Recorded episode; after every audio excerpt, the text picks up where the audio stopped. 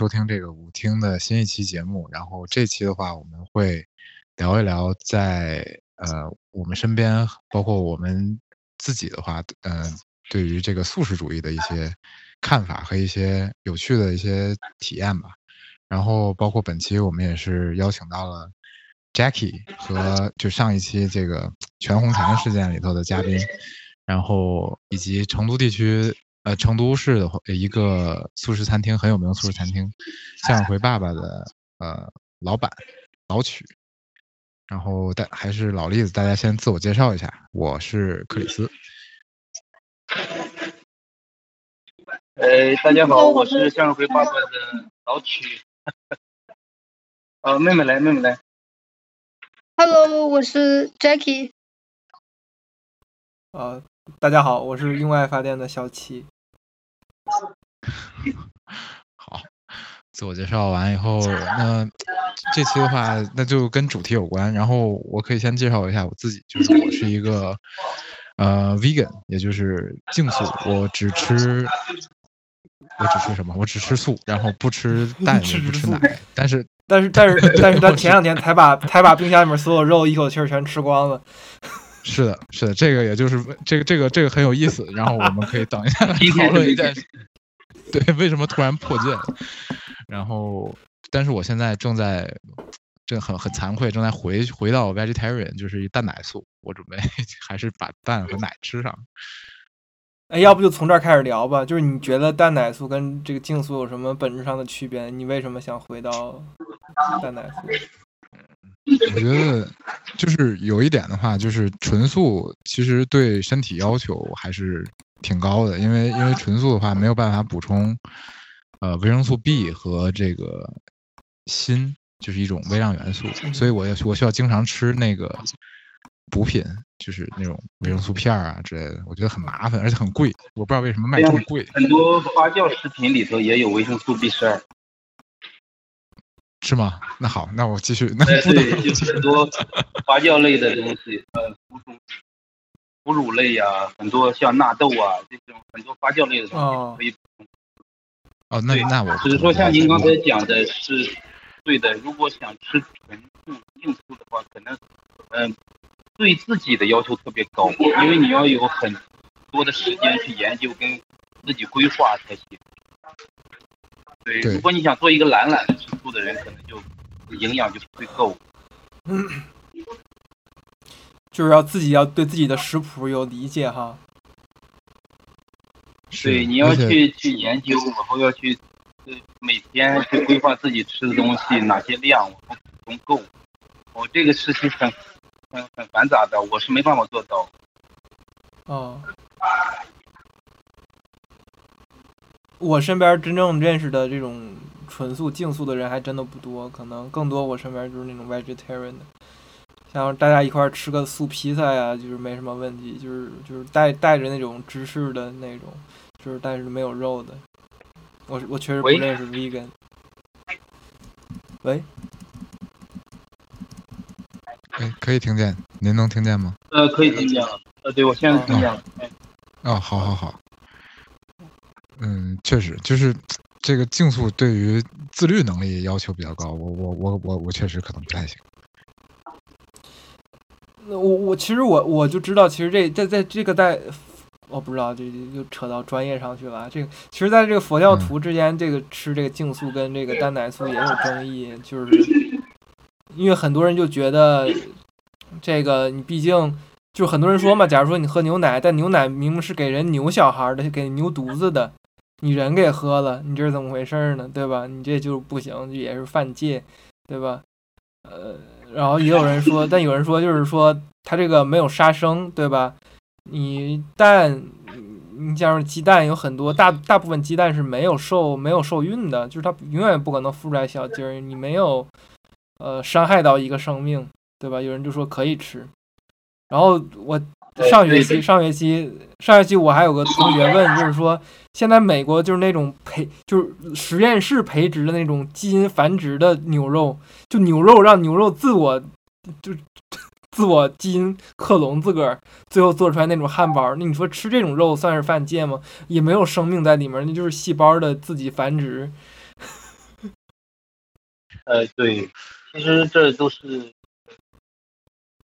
很很久。其实关于那个呃佛教徒们吃不吃蛋跟奶的问题，呃，其实已经争议很久了。尤其是牛奶，大家很多人认为说喝牛奶没什么问题，呃，但是也有的观点说，比如说他们说喝牛奶是因为，呃，最最大的那个大家觉得说，呃，不人道的地方是因为你要产生牛奶的话，就必须要让母牛不停的受孕。就是这个受孕的过程，就是母牛不能，哎，对，没有间歇的，它要受孕往后那个产生牛奶，所以说这个大家很多，这个也是有很多争议。然后蛋奶，我是觉得有些师傅们他们是在吃蛋奶的，这没问题。是反而是像到我们餐厅来吃的，就是佛教徒呢，他们比较在乎的、所忌讳的就是，呃，佛教徒们讲说的五辛。也就是说，那个像葱、蒜、韭菜这些个这些东西，可能是他们跟其他的普通的素食者的区呃区别比较大的，就是五星的问题。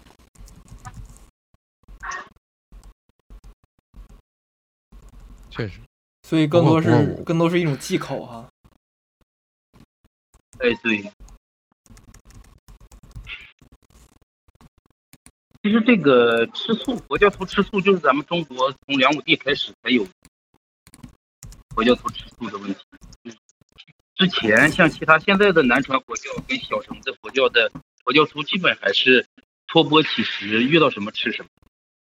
就是像那个东南亚那些个，他托着钵出来，你给什么他就吃什么，就没有太多。是我们中国梁武帝了，因为我们中国的呃佛教寺庙有很多的那种寺产，他们就能够自己租给别人农民种田什么的，他就就是。他可以那个有有这种供给有供养，他就可以吃素，就是说他条件对。其实这个跟我们现在跟我们现在，包括我们现在现在越来越多的人吃素都是一样的，就是其实就是经济水平上去了。确实啊，而而其实还是也是也是因为我国这农耕文明，毕竟菜跟那个粮食多。你假如说是在西藏，西藏人也，西藏佛教徒就是高峰时期四分之一人口都是僧侣人，照样吃肉，不吃牛肉就没有蛋白质来源，那就就没有多少耕地，对吧？就没办法。这这点其实西藏藏地藏地可以吃素，都是建五明佛学院的法王如意宝，就是晋美弘措法王。他在对在世的时候，然后倡导说吃素，大家才开始藏地的人才开始吃素，包括僧侣才开始吃素，也就几十年时间。嗯，都是比较比较比较近代的事儿了，对。哎，对。但其实我觉得，但我其实觉得这就是很有一个意思。对。那，您继续。也就是说，西藏地现在能够吃到了 就是蔬菜水果了，也是你刚才说的，就他们现在能够吃到蔬菜水果了，就。供给不那么单一了，所以说条件允许了才，是一样的。其实我我就是关于这点，嗯，你说你先说，我最后再说。我就想说，我就想说，这是我们是一种，就是从一种宗教道德的方面上去考虑素食嘛。但其实现在我觉得，就是现在，尤其是呃新新一代的。九零后、零零后可能觉得他们素就把素食当做一一个就是不是这种宗教意义上道德，而是觉得说是吃肉不环保，对吧？然后你就就温室效应，让牛放屁，或者过或者过度捕捞鱼，对吧？你这个它残忍不是在于觉得这是杀生的残忍，而更多是认为就是对世界的环境是不负责任的。就是他已经从一个宗教行为变成一个一种生活生活方式了，已经是。我不知道您您有没有这种，现在有没有这种顾客，就是因为是这种，不是宗教。其实这个，嗯，对，很久。其实，其实说实话，这个我们中国吃素啊，原来始终是就是两个两个两两条线，一个就是宫廷里面的素食，一个就是寺庙里面，就是两条线。因为宫廷里素食就原来。皇家祭祭祖祭天，他都要沐浴，然后斋戒的这种的。另外一条就是寺庙里梁武帝开始吃素的。其实近代的所谓的素食主义的风潮，其实是舶来品，是从国外来的。嗯，对我们就是近代也是近近代现在意义上面的素食跟素食，其实我们都是学西方的多一点，欧洲的多一点。那现在像你说刚才那个，呃，如果说这种他不需要不因为宗教吃素的，大多数年轻人，尤其我们店是开在四川大学边上，四川大学跟四川音乐学院这两边，所以说很多年轻人他是这样。有时候有些他们过来跟我们聊的学哲学的一些个研究生过来我们聊天他们也有一些分享，确实是，呃，很多人是从是因为环保，然后环保的原因，就是像你刚才讲的牛放屁呀，然后造成臭氧啊、的空洞啊，然后还有什么过度捕捞啊这些问题，其实，哎，是这样。然后那个还有一些个是大家认为那个吃素会对他的。呃，减重或者是身体的塑塑形方面有帮助。其实，呃，其实这个呢，呃，有一点帮助，但是最重要的还是你自律的问题。就你吃素，如果吃很多，你也是会很胖的。就是说，它主要是你吃的不能太多，你要动得多才行。因为吃素是不会让你瘦的，吃素基本上是让你达到一个你基本身体均衡的状态。说吃素减肥，我们一般不认可这个观点。减肥还是一卡路里的问题啊！减肥主要还是少吃，真的是要少吃。对，少吃才真正的可以减肥。嗯，对，因为因为我觉得吃素的话也是需要，假如说一天需要消耗两千的话，你要吃不到那个量，无论你吃什么都会很饿，所以就继续吃的话还会胖。不过我我其实想说，就是刚才因为说到我们是这个传统农耕文明，其实我特别有一点感触，就是说不光是我们。对吧？菜多，我们可以吃得上素。另外就是我们，因为可能也是有这个历史，所以我们烹饪水平相比于这个，确实就欧陆或者说美国、北美来说要高很多。哎，比如说印度，印度做这个咖喱就很好吃。因为我我之前也是学校里面认识的一个朋友，然后他就说，呃。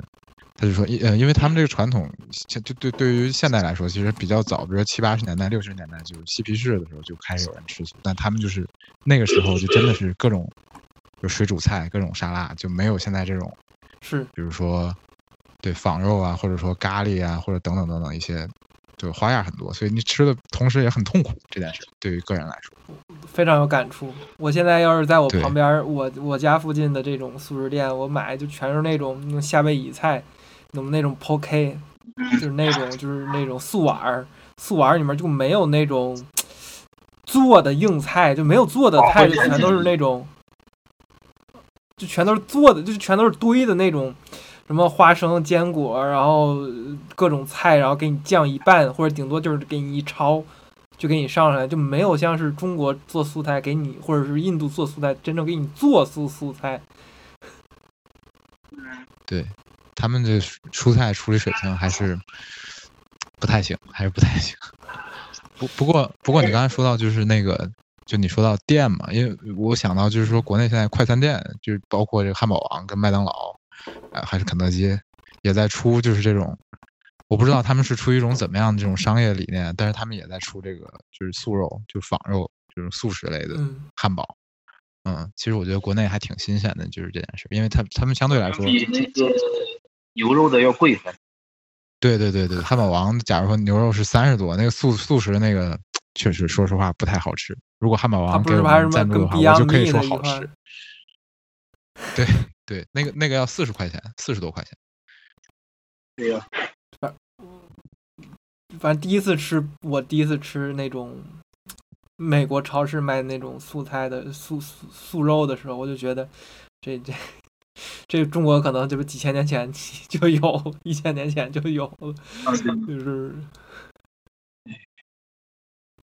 对，就我们就我们对摘菜里面还是很多那种仿肉的。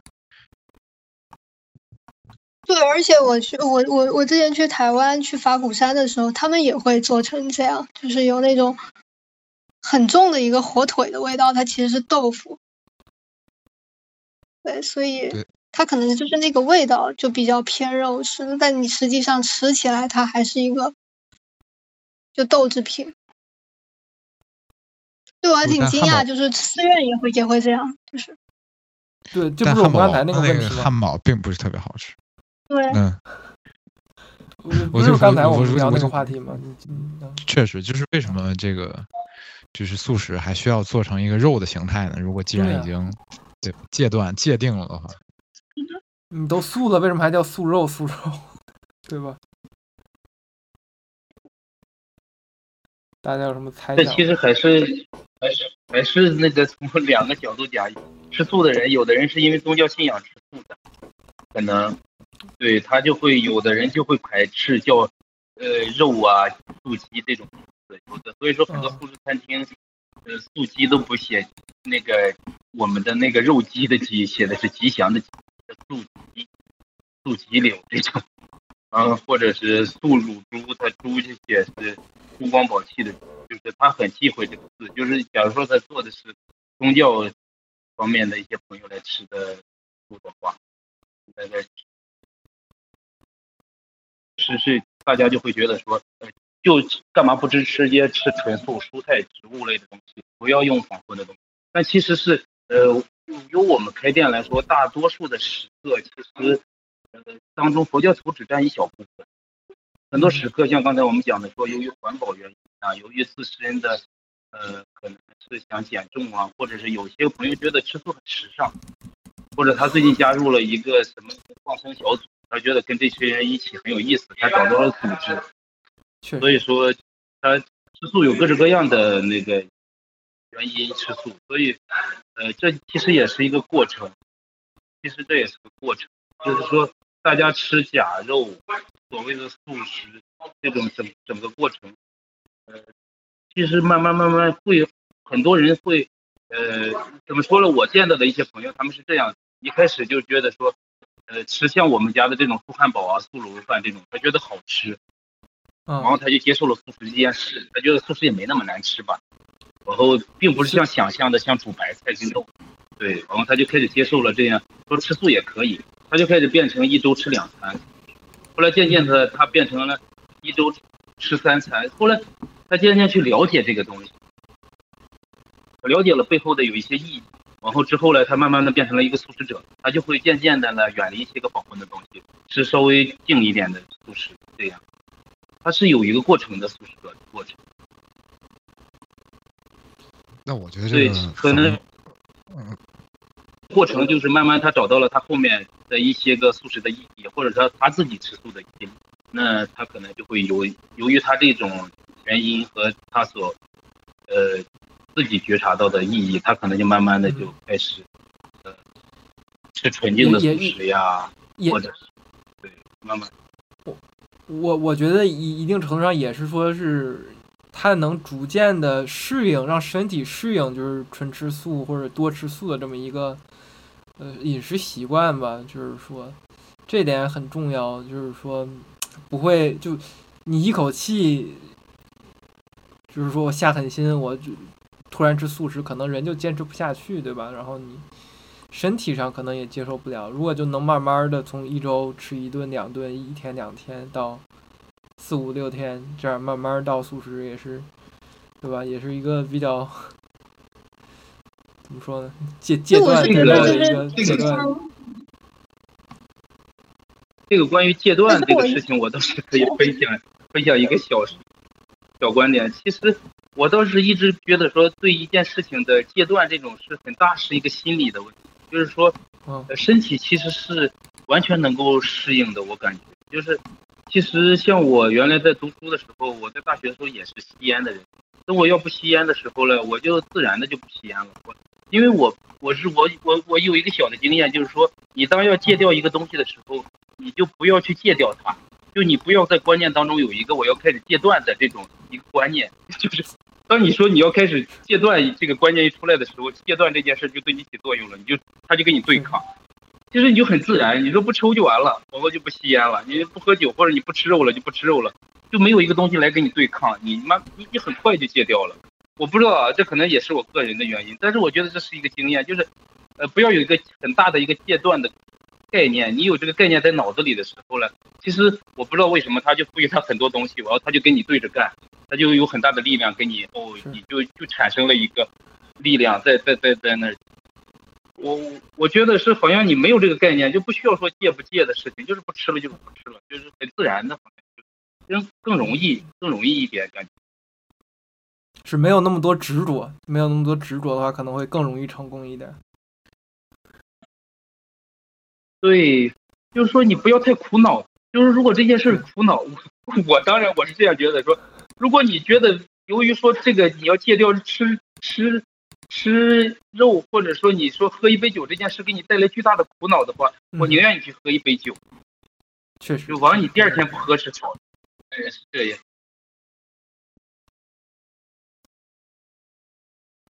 至少你第二天是一个很清爽的状态，往后你没有喝酒。总比你两天都为了跟这个喝酒而较劲儿难受好。对，别别别别别把自己憋憋坏了，就跟减肥一样，总忍着说不吃，然后减下去的特别开心，然后狂吃反弹一样，就是这个东西是太执着了，起不到自己想达到的效果。这是一件很自然的事情的，确实。对，你看，这也就是吃素的后遗症，就是说你开始吃素之后，你会。思考这些玩意儿，这个这个克里斯有什么感触吗？你你什么时候开始吃素的呀？能不能介绍介绍？我就其实我就半年不到，不过刚才那个 刚才说到戒烟，其实我也是差不多。虽然虽然啊，虽然我现在还并没有成功戒掉，甚至我现在正在抽，不过确实是这样。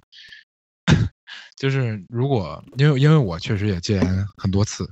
啊，不不，不管是因为出于什么原因，嗯，确实是，就是如果你抱着一个就是对抗性的心态，就是说我要相当于那种，比如说，我不知道各位体验怎么样，不过我军训的时候非常难过，就是非常难受，不太适应。但是如果你一直抱着就说，哎，我坚持坚持就完了这种心态的话，就这个过程会让你非常痛苦。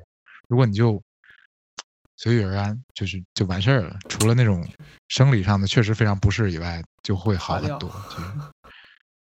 划掉，划掉，不如彻底的垮掉，确实无所谓了。确实，确实。不过我不太行，我个人上对于这个烟草还是有一定生理依赖，虽然心理依赖我觉得更大。比如说吃完饭抽一根啊，干嘛出门抽一根。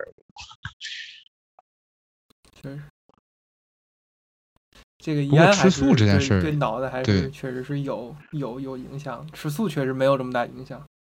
对，因为因为你说肉的话，它也不会像尼古丁，它就是有成瘾性。吃肉又没有成瘾性，所以我就是不吃了，也不会说想啊，或者说馋怎么样。就是它只是它它并不是一个必需品，所以就没有就没有，无所谓。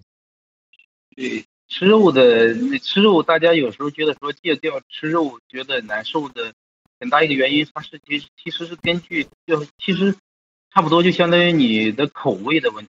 就是说，像我们中国人，因为你很小小时候，前一次呃去年看那个《锵锵三人行》啊，就那个窦文涛那个圆桌派在说那个陈小青啊，分享个观点，他说人之所以说喜欢吃小时候所谓妈妈的味道，或者小时候你是哪儿的人，假如说你长大了都在另外一个城市生活，你还是喜欢吃你原来小时候的那个地方的菜呃那个菜系的话，是因为说好像说你的肠胃里头有那种呃。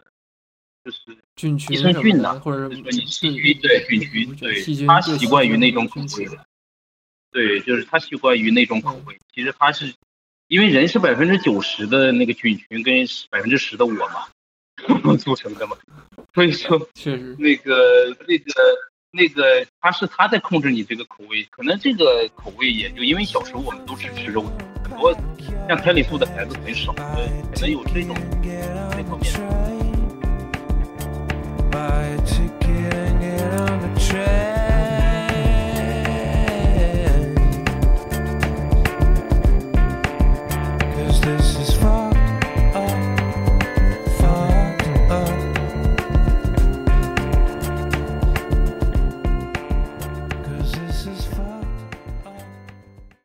但是其实吃素是不影响身高的，这倒是真的。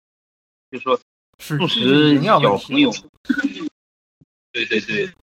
因为很多有时候小时候，有因为我们身边有很多素宝宝，就是从小胎里素，父母吃素的孩子长大了胎里素，往后长大高高的，往后发展的身体发展发育的特别好的，都很很多都是这样。这不是这不是素食的问题，就是他如果长不高是挑食的问题。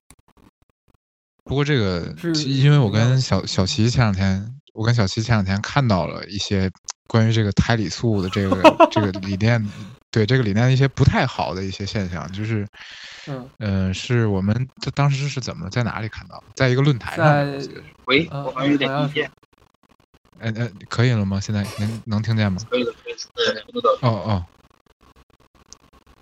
对，就是之前我们俩是在一个就是这个论坛上看地藏论到有一些，坛还是什么？嗯，对对对对对对对对对对，那个地藏论坛上，是我最爱的论坛每天逛，对，最爱就就在那上面，对，看到了那些，我不能，我我不知道该怎么评价这件事儿，就是说他们会觉得，就是让小朋友吃素这种，呃，当然这个行为就是小朋友吃素、主动吃素这件事儿并没有什么，但我总觉得这种就强制性的，或者说而且他们非自愿最最主要的问题，就是不是我我觉得我觉得是是这个克里斯没有说到最重要的点。其实尤其是欧美，尤其是欧美，很多人不打疫苗，因为他们觉得疫苗是鸡肉做的，是什么杀了鸡用什么鸡的元素做的，什么牛的元素做的，他们不不打疫苗，他们自个儿不打疫苗就算，他们还不给自己的孩子打疫苗，所以就会孩子就什么起什么天花、麻疹，各种传染病，嗯孩子自己生命有危险，什么小儿麻痹症什么的。这一点我觉得就特别有问题，嗯这个就是说，胎里素你也不带也也你不能以孩子这种生命开玩笑吧？其实这又说到了一个，就是说，呃，像你刚才说国外的，别人不打疫苗的事情是，其实我们大家现在我们国内经常说这叫反制嘛。然后其实嗯这也是一个自己选择人生的问题，就是说他可能我们也可以科学的过人过一生，但有的人他就是宗教信仰的，他有的人就是在终南山上坐着，然后他就吃一点简单的东西，他做一辈子的，也有这样的人。但是哪一种人生是幸福的了，就不知道了，因为这这个是很很主观个人的。所以说，可可问题是可问题是，你是给孩子在做决定吗？对我主要觉得这个事儿就尤尤其是在城市里，就是这种传播可能性非常高的地方，人非常多的地方，就是说如果不打疫苗的话，这个真的是对对其实孩子这个个人健康不太负责对啊。就包括我们认为说对孩子帮孩子做决定这个，呃，不是那么好这件事，这个观点，我觉得都也只是我们这些人的一种生活方式，我们接受的一些观念，是吧？可能我觉得在是是其他的社区或其他的族群当中，他们可能有另外一种生活方式跟观点观念，可能他只在他的社区内或者他的族群内部，可能就不会怎么说呢？就算他传出来，我觉得也无伤大雅。应该每个人有选择他生活呃方式的权利吧，应该这样。比如说你会说，那你选择了孩子的生活方式，但如果按照我们来说，孩子选择到这个家来，也是孩子自己的选择，是吧？哦，就你要这么说，其实也是对吧？但我我知道，据我所知，据据我所知，在美国近两年天花这这不也不是天花儿，不是麻疹还是这些呃这些病其实都很流行，就是对，现在就很流行，就是在那种犹太社区那特别流行，因为就是那种极端犹太人，也不是极端嘛，就是那种正统犹太人，不是极端正统犹太人就不打疫苗小帽的。那那你要这么说的话，对对对对对，大胡子小大辫儿。他们就一点儿不打疫苗，他们的孩子就是就是他们的学校里面就小孩儿里面传染病的疯狂传，我也挺惨的，死人真的死人。哎对，是一样的。这这其实说，我们就说，假如说我们，其实这个往根儿了说，说越就会越来越复杂，因为就说我们让孩子们做选择，那我们在中国大陆受教育的孩子们，到十二岁的时候做出的选择，跟在美国孩子受教育到十二岁时做出的选择，跟犹太社区的孩子做出的选择，那绝对是不一样的，对吧？那但孩子在没有自我意识之前，他怎么选择？没办法选择。那他有自我意识的时候，他已经被培养成对吧？因为人永远不会是一个，他总是被培训、被培养出来的、被教育出来的。所以说这个一说起来就会很复杂。确实，人到底有没有自我意识，是不是都是这个社会社会塑造成的规训的产物，对吧？哎，对呀。我们不聊素食了吗？哲哲哲学意识，呃这从哲学从素食聊到那个，从从聊到反疫苗了，已经。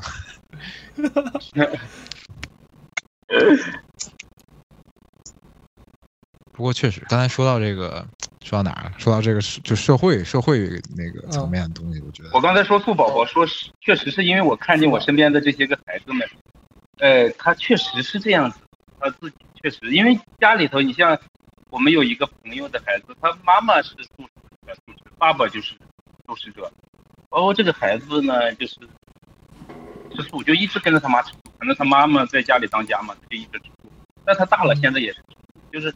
就是非常好，而且素宝们们确实有一个好处，我不知道是因为是在他在吃素这个圈层里头人在一起，还是什么？那些孩子们确实更温和，他们确实更温和，更有礼貌，就是我的感觉啊。当然，我接触的人可能很少，也许具有那种代表性。我觉得这个一般来说。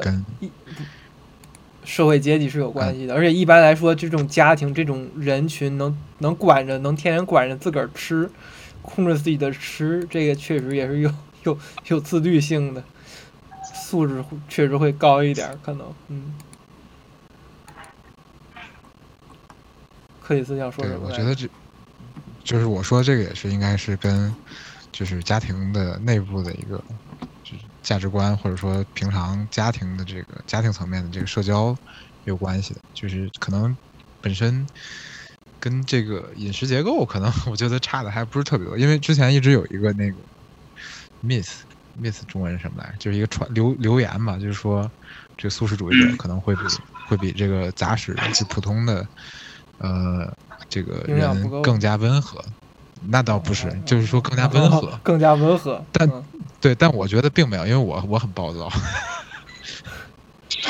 你可能是特地，你可能。而且我，而且我觉得说你长期的吃素也不会特别温和，就是说这个我倒是也觉得，它也不会改变你整个的脾气。这个，呃，至少我见到的一些个朋友们是不会不会的。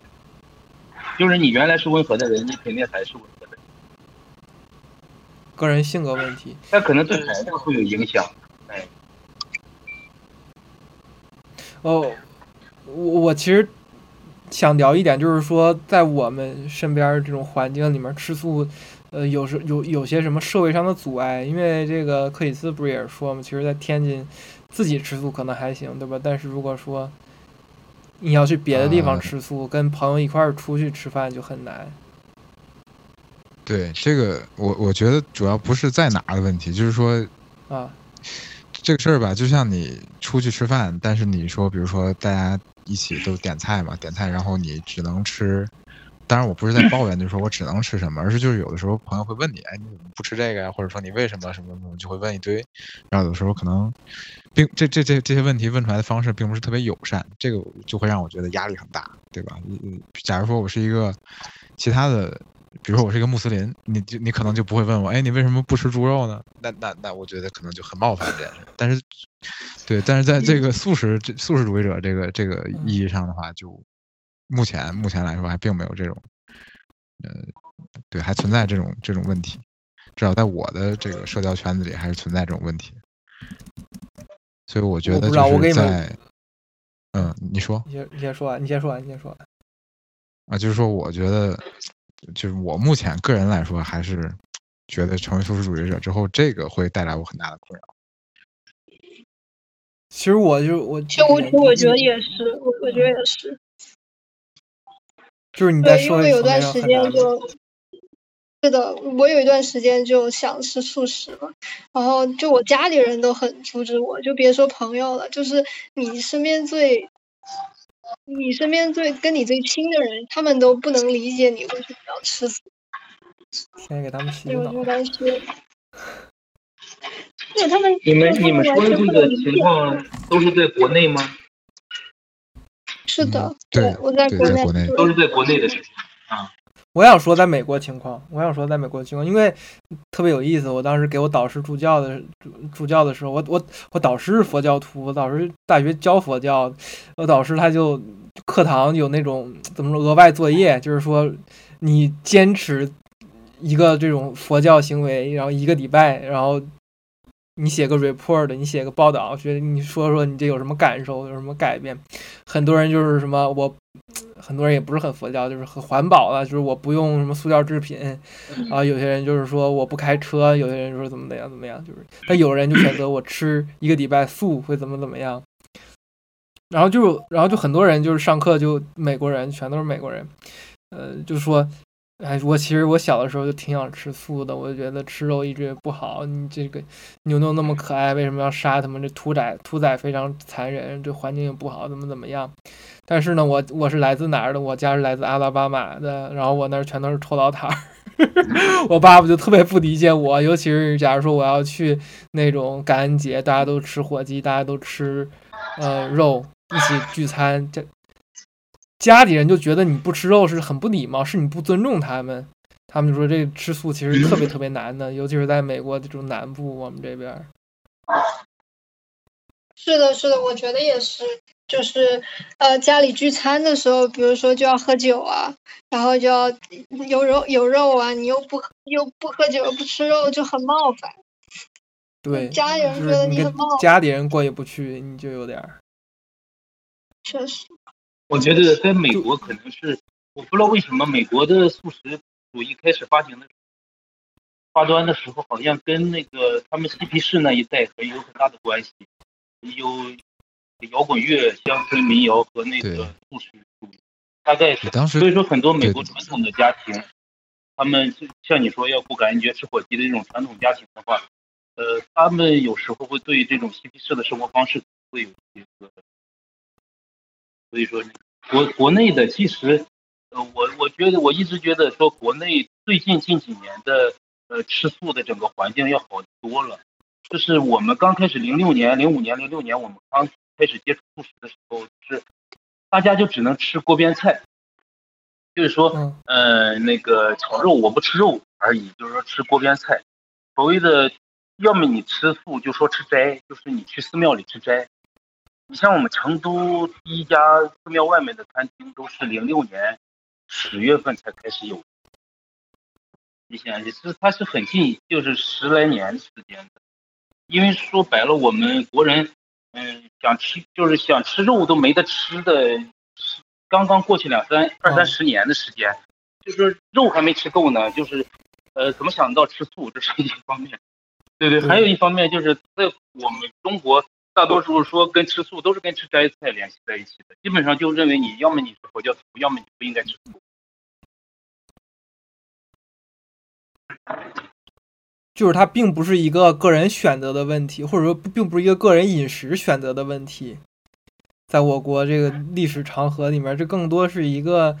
你这种这个这个这个思想层面上的，对吧？道德特定人群的层面上的，对，应该某一特定人群的生活方式，感觉像是。对对对。但是好像在我们华人的里面，素食做的好的就是台湾、香港，像新加坡做的都好像都还都特别好。就是像台湾方面，就更多的是那种我们中国传统的烹饪方式的一些个素食的东西，像很多小店。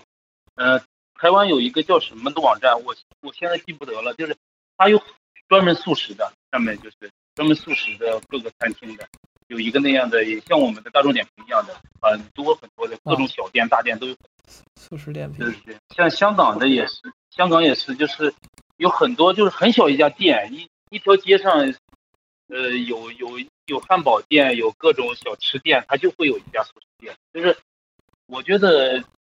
至少它就成为一种选择了，就是我觉得，对，在这些个地方，就是素食做的素食餐厅多的地方，其实渐渐大家就会，呃，假如说一周或者是一个月有一两次去吃素食餐厅，像我们有时候一个月两个月，像成都人要吃，或者一周吃一次火锅一样，他就，其实我觉得这是一个过程，就是我们还没有发展到那个过程，可能，嗯。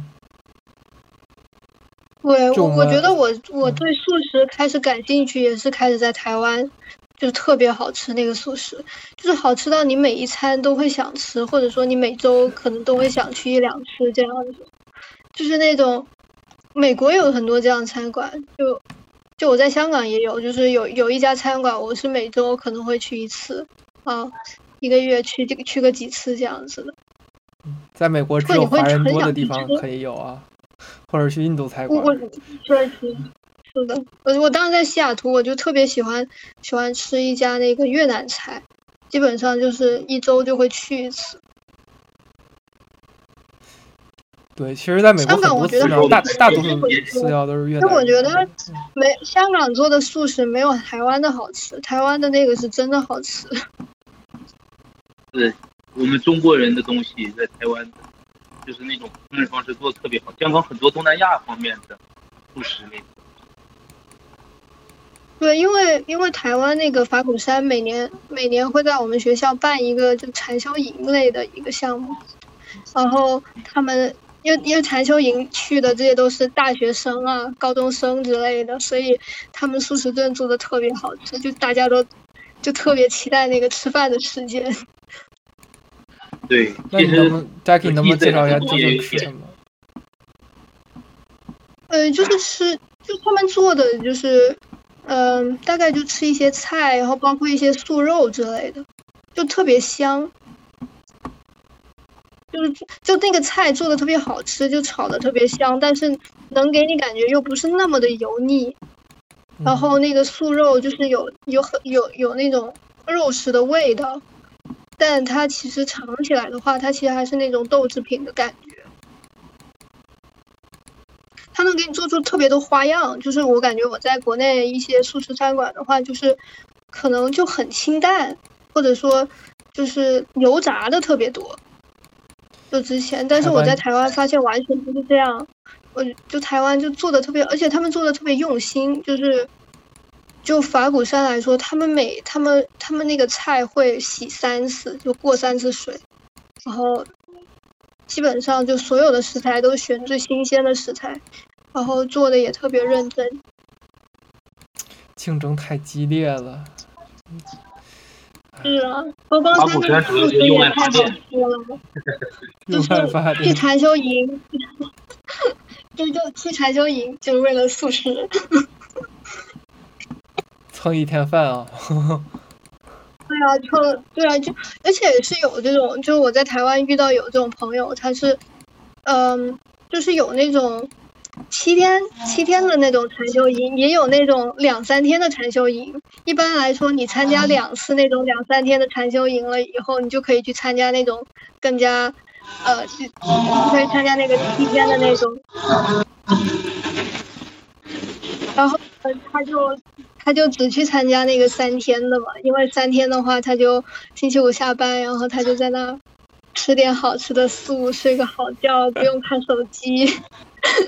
然后星期一又回去上班，这就很美好。三三三三天小旅游。对啊，三天小旅游，那那个环境又很好，就是夏天的时候就很凉爽。也是发展方向啊，这也是。对，成都文殊院也是每年，现在疫情没有办，其其他时间每年都是还是要办两季的传授营，七天。哎，我我之前去文殊院门口，他文殊院他他那个他自己就里面有一个食堂嘛，在外面还有卖小吃铺，我觉得那个小吃铺卖的那些就那个辣的那些小吃，我觉得特别好吃。我就感觉我印象里面素食都不辣，都很清淡，但是成都就很多辣的素食，我就感觉也挺好吃，辣的素食小吃。对，成都很多馆子的那个菜做的川味的，做的很好吃。嗯。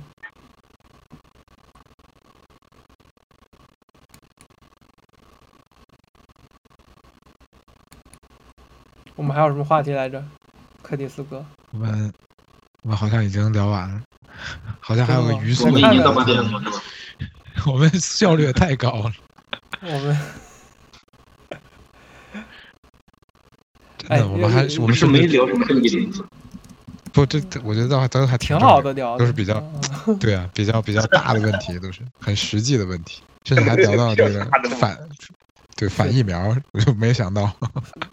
不是您您您您刚才说那个小孩儿也是选择到这个家庭的，真的是让我感觉这个呃 呃醍醐灌顶。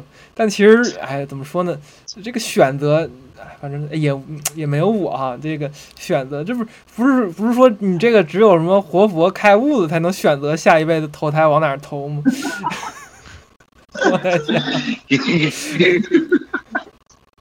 所以说你们经常上地藏论坛，那就应该持反对意见才对啊。我没有，不是经常，上。我我我是经常上地藏论坛的。我没有，我没有。我原来有一个朋友就是地藏地藏论坛、菩萨在线，这都是 老网老网站，都我最爱，这都是。我在在在上面每天，他你关你想他是地藏地藏论坛的常客，他太太是学那个藏传佛教的，你说这对了？太熟了，太熟了。不不，地藏论坛上面，我觉得也。我我只能说很 contemporary，就很很这这这个事儿太互联网了，太后现代了。就是说，为什么还可以就赛博念经呢？还可以电子化，不是念佛念佛。对，不是他那个他那个祈福助念那个太抽象了。你看，明天明天就是那个明天就是那个中元节，你看嘛，就一大堆的在在线的交点钱，往在网上弄一个什么灵牌。灵位的纪念祖先，对，赛赛博超度也是也太酷了。仪轨全都是网络化，这真的有点牛的这个。哦，今天就是中元节，今天就是中元节。今天是吗？今天十几？对，我们都不清楚。今天是，今天是。你看今天多适合聊这话题啊！确实，今天应该多聊聊地藏论坛。对对对，地藏论坛。留留着留留着留着，对，以后有机会的话，其实真的可以请这个资深地藏用坛、地藏论坛用户来来跟我们分享一下，来聊一聊，聊一期。是，就是就怎么看待这个佛教思想跟这个佛教佛教徒交流的这种互联网化，就是这种宗教仪式、宗教仪轨，就佛教的这些仪轨。你放到网上了，它还算管用吗？就是念佛，什么称名念佛，什么观想念佛，你这还有互联网念佛？你打字打出来那个念佛能叫念佛吗？我这特别好奇，这 这这个其实这根本你都不用好奇，这个肯定都管用，因为 因为因为这个你要要让佛教徒们谈都是管用，就是这样的，因为从来也是都是。都是形而上的，从来也没有就是说，就是所谓念佛呀这些。对。从来没有说你真的要在那里。对。我接触很多，也可能只有藏传佛教的很多实修的，像三步一叩去拜山的，或者是那个磕大头长头的这种。其实我们中国，呃，在汉地很。很久都是禅宗，禅宗就蛮讲究顺路。你不要说互联网念佛，你随时在哪念佛。确实哈，确实啊，这个，嗯，没没见到佛没有打佛就可以了，还念念。也有也有打佛的呀，对禅宗很多那个。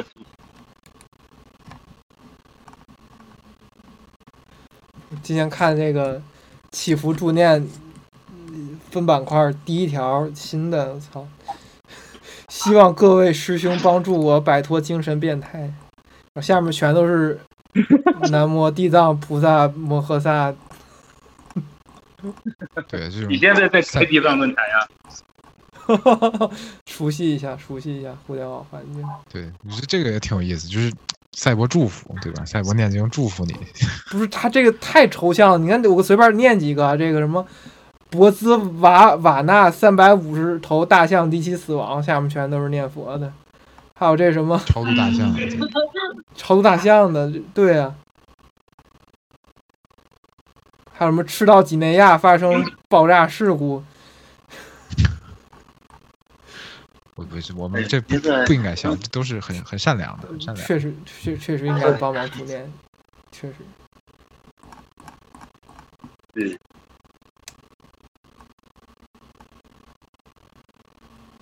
与时俱进，确实确实确实确实应该应该理解，他现在对啊，你看现在很多这个虽然也不是正统教会吧，但是都可以在互联网上考 pastor，就考牧师证了，这这多好啊！这个给你到家，你给你看一下嘛，你看我们我们国家那个抗战的时候，我们的那个苏曼殊，还有我们的弘一法师，这些都大家很多很多观点，其实都是跟当时时代很很那个，很多大师们的观点都是跟当时时代是很结合的。是，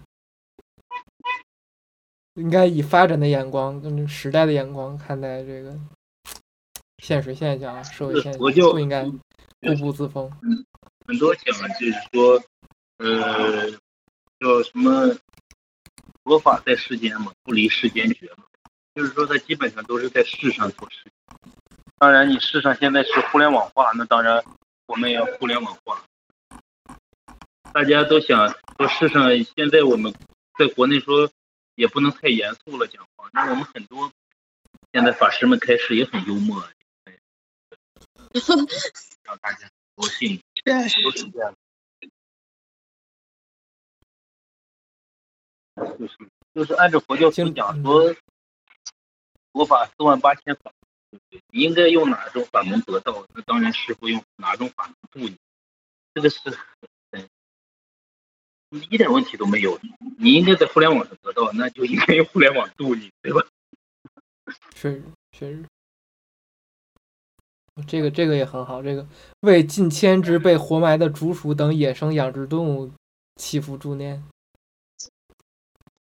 嗯，真的是真的是关心下期各种友情不是下期，就是嗯某未来某一天我们可以聊差不多，差不差不多了吧？我们就是关于差不多差不多。还有还有什么还有什么没聊的吗？还大家还有什么想想聊的吗？